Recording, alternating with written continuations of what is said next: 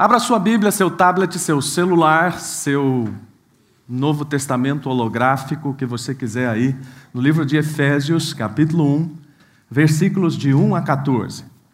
No ano passado, nós gastamos praticamente todos os domingos falando sobre o que Deus está fazendo. E se eu tivesse que resumir tudo aquilo que foi pregado durante um ano, eu resumiria em uma frase que eu gosto muito e infelizmente não é minha. E esta frase diz que Deus está fazendo da humanidade uma nova unidade em Cristo. Isso nos dá uma dimensão de tempo presente, de movimento, de uma coisa muito gostosa de que Deus está operando e continua operando.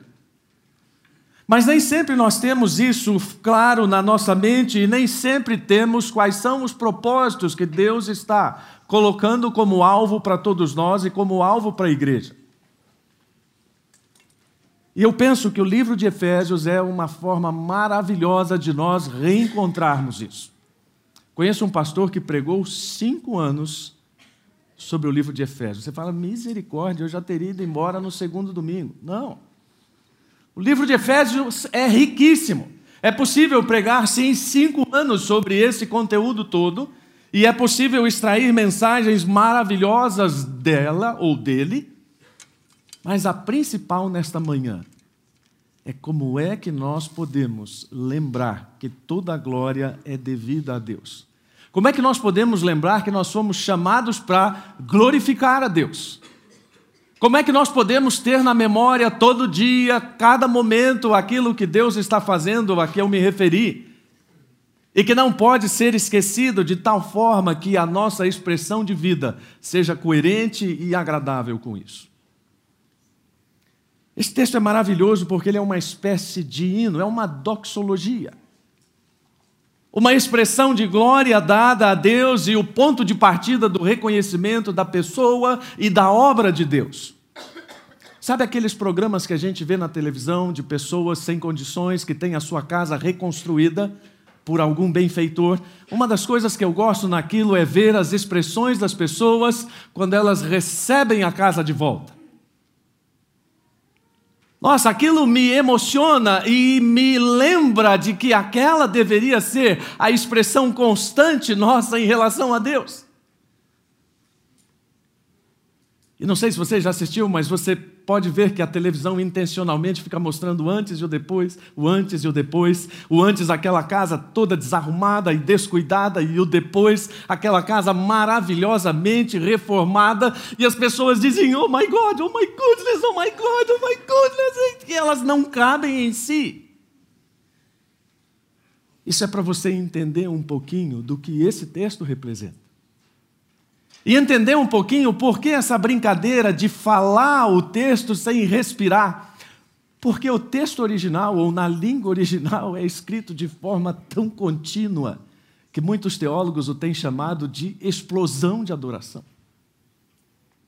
Você explode em adoração a Deus por tudo que Ele é. E aí eu pergunto qual foi a última vez que você explodiu numa expressão de adoração a Deus? Aí você fala, ah, pastor, sabe o que Eu não, não tenho muito esse temperamento. Não, peraí, amigo. Não é uma questão de temperamento.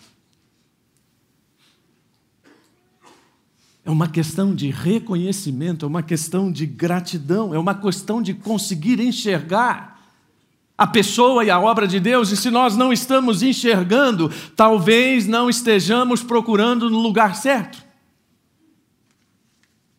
É isso que um famoso teólogo diz: o sentimento de distância é uma ilusão oriunda da busca em lugar errado. Talvez nós estejamos buscando em lugar errado, ou olhando para a Bíblia e tentando relacionar alguns personagens da Bíblia indevidamente. Eu já ouvi pessoas dizendo que, olha, você deve ler o texto de Davi e Golias e você deve se sentir como Davi. E quem é o Golias? Bom, o Golias é o meu patrão, o meu vizinho. Tudo errado. Está lendo errado. Está relacionando errado. Porque aquilo que nós estamos observando do texto e aquilo que deve ser salientado é que a nossa busca de Deus deve ser satisfeita num relacionamento com o Deus que é imutável. Enquanto essa busca for centrada na minha vontade, no meu desejo, cinco minutos, ela não será satisfeita. Precisamos buscar no lugar certo o Deus que está olhando para nós e nos incentivando a orar como Paulo sugeriu no versículo 3: Bendito Deus e Pai de nosso Senhor Jesus Cristo, que nos tem abençoado com toda sorte de bênção espiritual nas regiões celestiais. Só é capaz de dizer isso quem está realmente experimentando isso, independentemente de sofrimento ou não já que nossa percepção de Deus normalmente está contaminada pela ideia de sofrimento ou felicidade. Bênção aqui vai muito além daquilo que nos favorece.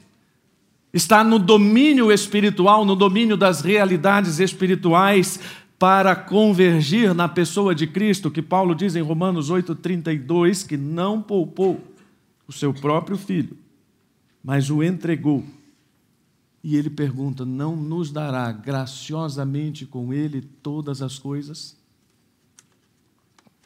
Sem a percepção de que Deus está dando todas as coisas, nós não vamos conseguir louvá-lo numa explosão.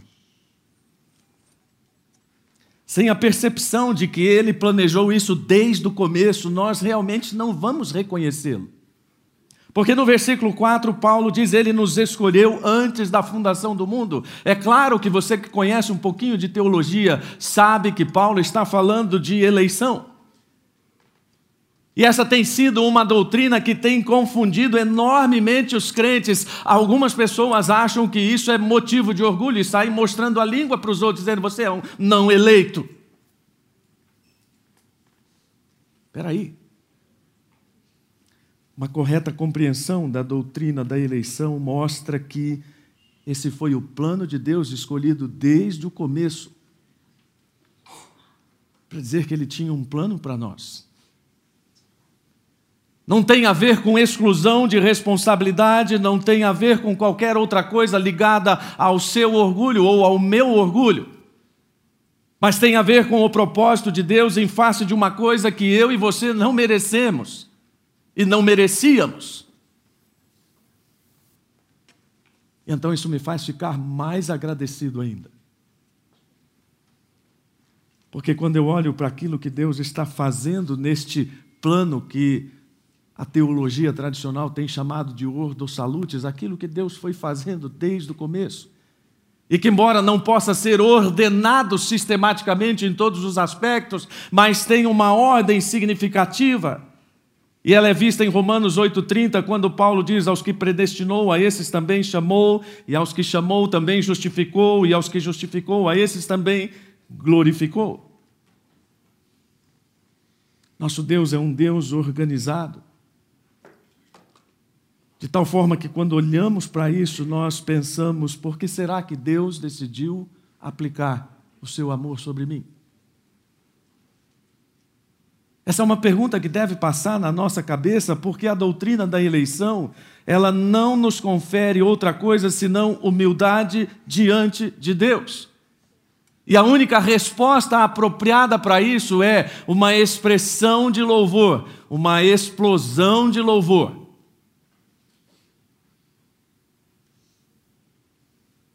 E aí, de novo, talvez alguém diga, pastor, mas é que a gente é meio quieto aqui, essa mentira é uma igreja meio. É, que não é dada a esses arroubos, é mesmo? Quando seu time faz gol, quando sua aplicação rende mais do que você esperava, quando alguém liga para você para dizer que você ganhou um sorteio qualquer, quando alguém diz que você fechou um grande negócio, é assim que você reage? Eu nunca me esqueço José Mourinho comemorando um título, sei lá, Champions League, sei lá, andando pelo campo com os braços elevados. Ok, aquela é a forma dele comemorar. Não é uma questão de forma, é uma questão daquilo que está sendo colocado pelo apóstolo para dizer que ele nos fez filhos por meio de Cristo e que nos adotou de uma forma que ninguém poderia fazer. E através disso, então, todo o mistério da Sua vontade foi revelado. Quando nós lemos a palavra mistério no livro de Efésios e no contexto do Novo Testamento, nós não estamos falando de alguma coisa inacessível, secreta, mas estamos falando de algo que Deus tinha reservado, algo de grande profundidade, que agora foi revelado a nós de forma simples. E que nós estamos vendo agora no versículo 7, especialmente, Paulo fala: nós temos a redenção, a remissão dos pecados, e Deus derramou abundantemente sobre nós. Ou seja, Ele está sumariando a criação em Cristo, está resumindo todas as coisas em Cristo, para dizer: tudo o que importa é isso aqui relacionado a Cristo.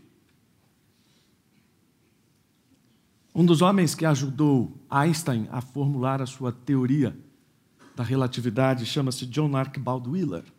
Esse homem tem uma das frases mais gostosas que eu já vi. Porque ele diz o seguinte: acho que deve haver, no fundo de tudo, não uma equação, mas uma ideia extremamente simples. E para mim, essa ideia, quando por fim a descobrirmos, será tão convincente, tão inevitável, que diremos uns aos outros: que lindo! Como poderia ter sido de outra maneira? Nós já descobrimos. Se o Willer fosse vivo, a gente mandaria um e-mail para ele, cara, a resposta está em Colossenses 1. Essa coisa linda que você idealizou não está na física. Está na pessoa de Deus, está na pessoa de Cristo, está no cosmos, está no propósito. E ela está sumariada em Cristo, e nós fomos feito herança disso tudo. Nós fomos selados no Espírito Santo, Paulo termina dizendo. É muito pouco, mas é o suficiente para você lembrar que Efésios 1, de 3 a 14, é um convite a uma explosão de adoração a Deus. Israel Belo de Azevedo reescreveu isso de uma forma muito boa. Eu gostaria de ler com vocês. Vamos juntos?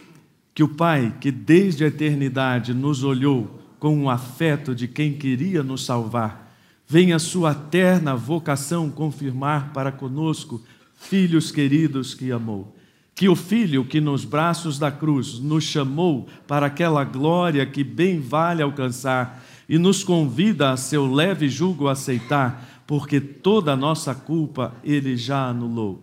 Que o Espírito, sempre pronto a transformar hoje em sorriso aquilo que ontem era choro, cumprindo em cada um sua missão de consolo, possam, de modo firme e longo, ministrar a esperança boa, que seja clara a voz, a verter a graça sobre cada um de nós. Oremos. Senhor, ensina-nos a explodir de gratidão em louvor ao Senhor. Ensina-nos a olhar para esse texto e enxergar toda a preciosidade da obra de Cristo, toda a preciosidade daquilo que foi feito em nosso favor e eu repito, sem medo de ser chato, sem merecimento nosso. Que esta comunidade seja marcada por este espírito de celebração constante, por este espírito de gratidão permanente e pela consciência de que nós somos chamados para glorificar a Deus. E que o Senhor vá ampliando as nossas oportunidades para fazer isso em Moema, em lugares mais distantes e até os confins da terra, como o Senhor tem nos permitido fazer. Muito obrigado pela tua presença aqui conosco. Obrigado pela tua presença nas nossas vidas, selados que somos pelo Espírito. Muito obrigado por todas as bênçãos com as quais o Senhor tem nos privilegiado, em nome de Jesus. Amém.